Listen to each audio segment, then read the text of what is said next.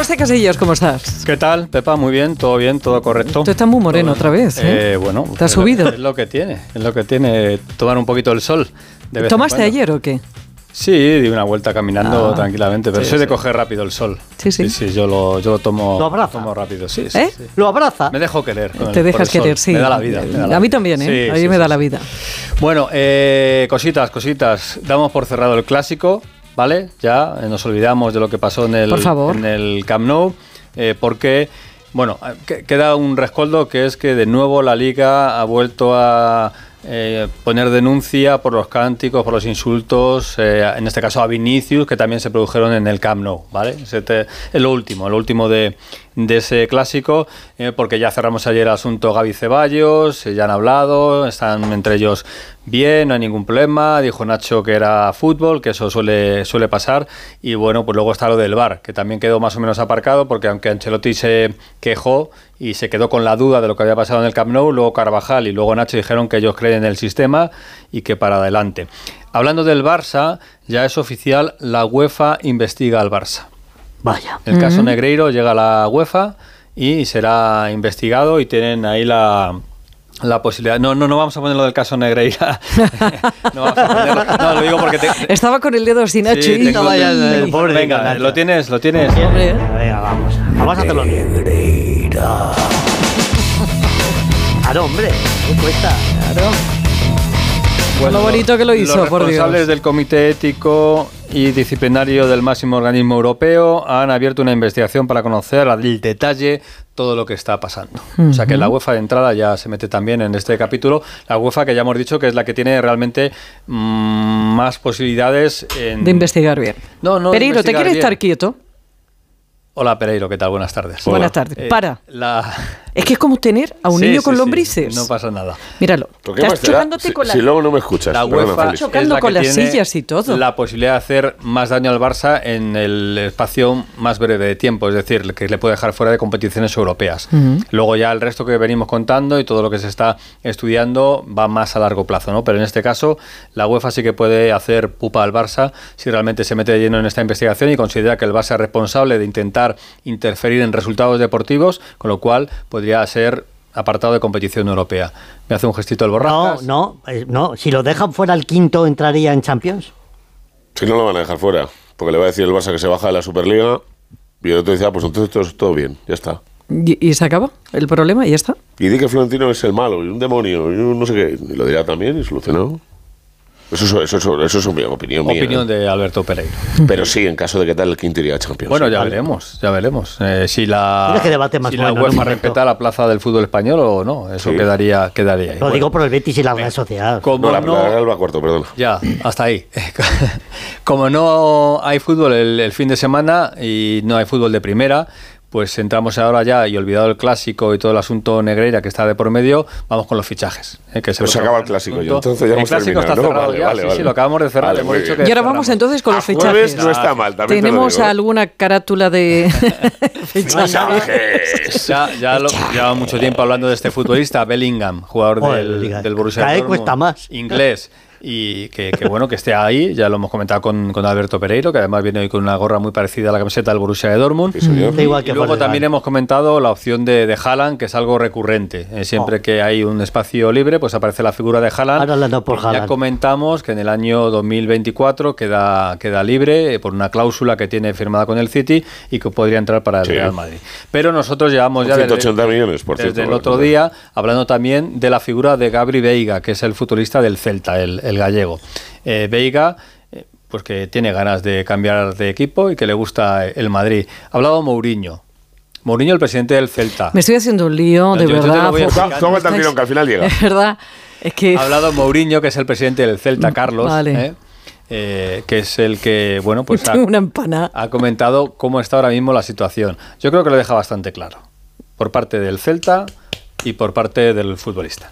A nosotros, no sé a él, pero a nosotros el Madrid no nos ha preguntado. Nosotros bajo ningún concepto queremos vender a Gaby. Pero también digo que nos lo van a comprar. Sabemos que no lo vamos a poder retener. Nos estaríamos engañando si dijéramos que le vemos posibilidades de que se quede. No se las vemos. Si alguien nos llama preguntando por Gabri, el discurso es muy fácil. Tenéis que poneros de acuerdo con él. Él es el que va a decidir al equipo que quiera ir y a nosotros hay que pagarnos la cláusula.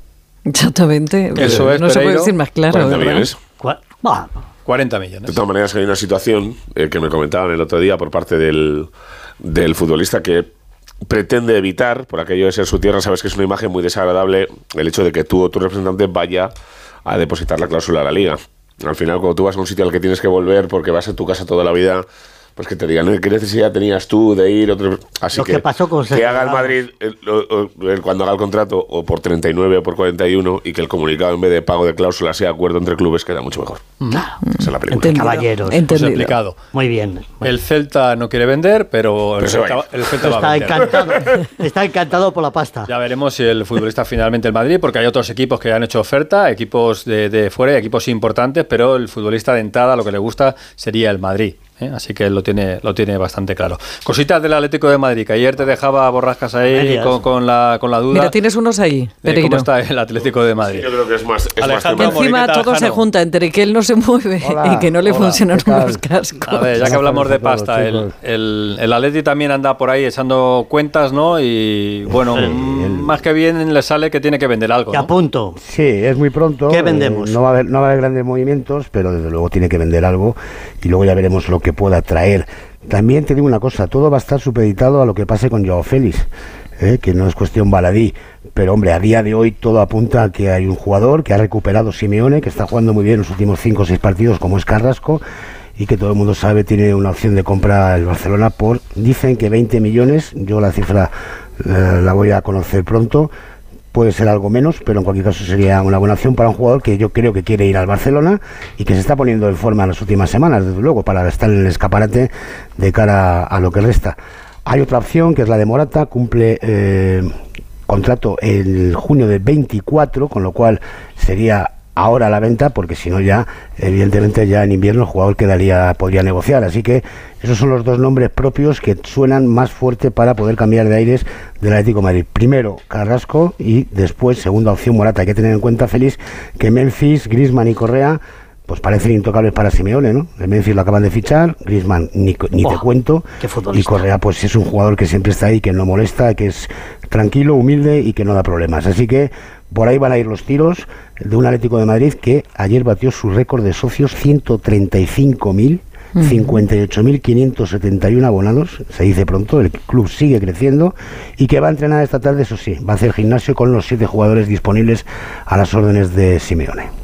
Gracias, Jano. Hasta luego. Hasta mañana. para todos. Hasta luego. Carrasco y Morata de entrada ¿eh? son los dos nombres que suenan para salir del Atlético de Madrid por si el Atlético necesita pues un poquito de ¿A qué estabais jugando vosotros dos? No, que empezaba ¿A qué apuntando jugáis? un par de cosas. A los dos eh, te sí. refieres a Pereiro y Borrascas, Sí, que yo estoy plenamente... A los barcos. eh, Es que sabes que, Que, que los el- dos son el, el que te llame ahora no es de la radio, así no lo cojas. Y, y ese- están pasándose papelitos.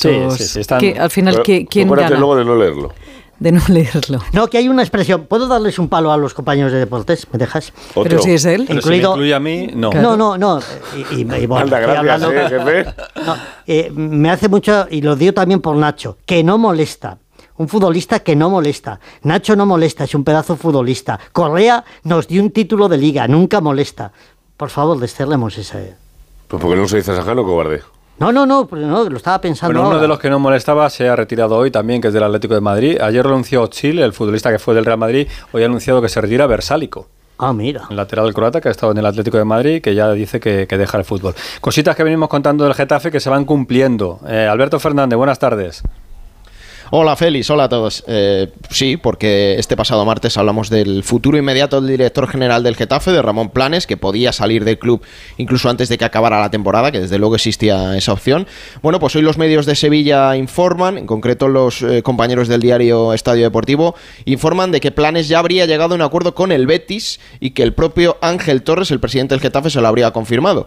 Ángel Torres, que eh, hace un mes contamos la relación con Planes es buena y que no habría problema alguno en que saliese ahora, a pesar de haber firmado tres años el pasado verano. Así que Planes dejará de ser director del Getafe y se irá Eh, todo parece al Betis como director deportivo. Recordemos que el Getafe sí tiene director deportivo, que es Rubén Reyes, así que vamos a ver si el presidente refuerza ese cargo en el club. De este año, mm, los fichajes de planes son dos: Jordan Amaví y Fabricio Angileri, que no han contado para un Quique Flores que desde luego hemos contado aquí, ya se ha hecho evidente las suficientes veces esta temporada que su relación con planes es mala, así que respirará un poco tranquilo también el técnico azul. Pues ahí queda. Gracias, Alberto. Hasta luego. Un besito, Luego, hasta mañana, Alberto. eh, chao. Pereiro, quería comentarme algo del...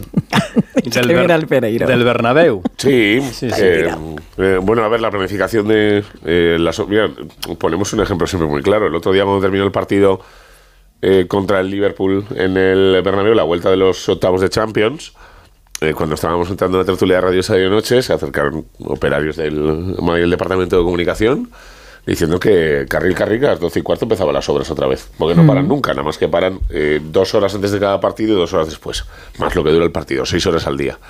Qué estrés. Eh, bueno, pues hoy nos eh, ha pegado un buen acelerón ahora que va a ir parando selecciones, pero creo que la eh, fecha de la inauguración del Bernabéu se va a pasar de, de lo que estaba estipulado. Estaba previsto para el primer partido de la temporada que viene. Eh, lo comentaba con Félix antes, la liga empieza el 13, Félix me parece, 13 de agosto. Eh, yo creo que el Madrid va a pedir un partido fuera, como lo pide siempre. Y igual para el segundo o tercer mes de competición estará listo para 100% ya. De todas formas, es lo normal. Una obra nunca acaba cuando dicen que, que, No, nos que va a acabar, ¿no? Un año y medio ya, lo que pasa que la pandemia ha hecho mucho daño, claro. Claro, claro. Y la guerra. Hablando del Real Madrid, vamos con el baloncesto, porque el Madrid está ya en cuartos de la Euroliga y además... eh, Que ha entrenado Benzema. Benzema está entrenando con el, con el Real Madrid. Camps, ¿cómo está el Real Madrid baloncesto? Buenas tardes. ¿Qué tal, Félix? Buenas tardes a todos. Se está preparando el viaje a Bolonia, donde mañana a las 7 de la tarde juega partido de la jornada número 30 de la Euroliga. Quedan 5 para terminar la fase regular y lo decías, ya está clasificado para los cuartos de final gracias a sus 20 victorias y 9 derrotas, a su segunda posición y a que el otro día el Fenerbahce perdió en casa frente al Milán. Y sobre este aspecto ha sido preguntado Chus Mateo, que a partir de ahora lo que mirará es la clasificación y de- dada la importancia que tienen los cuartos de final y dada la igualdad que hay, el cubrar poco y sobre todo dar mérito a lo conseguido. no hay tiempo para nada, hay tiempo para ni para llorar, o sea, ni para llorar ni para reír cuando ganas, hay tiempo para, para seguir mirando adelante y es un poco lo que lo que nos marcamos. El objetivo siempre es el siguiente partido. Es un nivel tremendo de los 18 equipos que cualquiera puede ganar a cualquiera y lo hemos visto así. Así que tiene mérito el que hayamos entrado en los playoffs cinco jornadas antes de, que acabe la liga regular, pero por supuesto no podemos distraernos con esto porque no es el objetivo.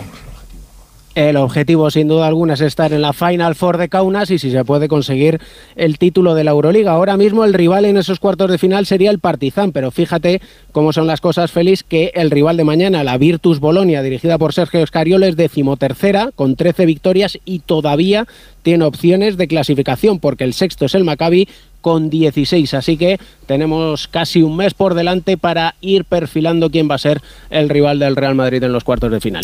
Gracias, David. Eh, no quería meter antes lo del caso Negreira porque quería haberlo metido ahora, eh, por- pero Otra vez que, cabeza. Nacho estaba ahí muy, muy, muy nervioso Ponla, ponla, con, con el dedito.